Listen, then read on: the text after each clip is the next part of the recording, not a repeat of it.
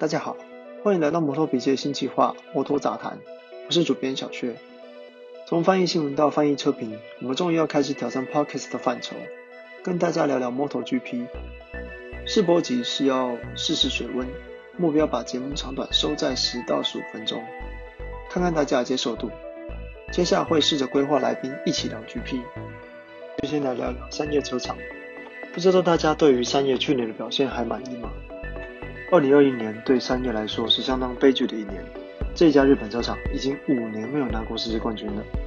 最后一次拿世界冠军是在二零一五年，刚好是普利司通时代的最后一年。在轮胎供应商换成米其林之后，三叶的工程师一直没有办法让 M1 适应米其林轮胎，结果就是空有不错的成绩，却没有办法拿下世界冠军。三叶的问题就是这么简单，但要解决却没有那么容易。统规轮胎推出之后，车厂需要依照轮胎的特性去打造适合的赛车。近年来，许多 M1 的车手都有不错的表现，但都没有办法拿下世界冠军。实际上，去年三叶的表现是这五年来最好的一年，一共拿下七场分站冠军。值得注意的是，其中有三场是由骑着2019年版的 Morbidelli 拿下，这显示出2020年赛车并不稳定。那么三叶该怎么办？首先，让2021年赛车对于赛道环境变化不那么敏感。但该怎么做呢？这个问题就比较棘手。不只是单纯加强动力表现，或者是刹车性能表现，也因此啊，三叶还没有找到一个最佳解。基本上，这需要引擎、电控、车架刚性、车架几何都配合到位。或许最简单的办法就是每个人发一台2019年版赛车，但是肺炎大流行之后，为了降低成本，修改了规则，不允许这么做。使用2021年版赛车的车手们得用2020年版引擎。问题就在于2019年引擎跟2020年引擎支架不同，所以2020年引擎没有办法装上2019年车架。根据推测。三叶正在努力模仿2019年引擎跟车架的组合，来打造出2021年引擎与车架的组合。但这很难实现，因为不同的引擎支架与不同的曲轴箱，就意味着整体有不同的刚性，所以可以动的量很小。而 MotoGP 就是讲究细节。我想三叶得花很多很多时间来研究铃木的冠军赛车。试着去了解另一台有着相同基本架构的赛车，如何在每一个赛道都能保持稳定的表现。两台赛车都依照前快速入弯，让他们能带着很高的弯速，也让他们能快速出弯。但是三叶需要让轮胎维持在对的胎温，不然没有办法跑得更快。这也是三叶需要在排位赛时跑在前头的原因。他们需要新鲜的空气来帮助轮胎降温。二零二零年的七场比赛从头排起跑胜利，这都不是偶然。当然，大家都在谈二零一九年跟二零二零年赛车微小却至关重要的差异，但是两者在赛道上的表现却没有太大的不同。举例来说，Morbidelli 跟其他三叶车手一样，都会碰到前轮胎压的问题。在瓦伦西亚第一站，排位第八的他起跑后被挡在后面，他的前轮胎压剧增，最后挣扎的跑到第十一位。下一周，他夺得杆位，就直接一路冲回终点，获得胜利。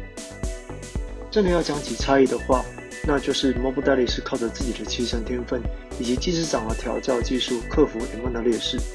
有兴趣的车迷朋友可以观看我的方格子关于技师长的专业访谈。去年三月最大的麻烦就是气门问题。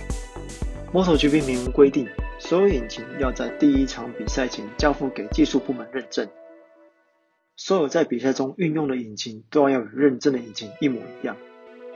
赛季开始前，原本帮三叶做气门的包商告诉三叶的工程师说，他们没有办法继续帮 M1 做气门，所以三叶找了另外一间包商制作相同规格的气门。但是两间公司做出来气门硬度值却有点差异。三叶的问题会被发现，是因为第一场比赛他们的有几具引擎就坏了，所以三叶询问 MotoGP 的技术总监。看看他们能不能用不同版本的气门，问题就是从这边开始。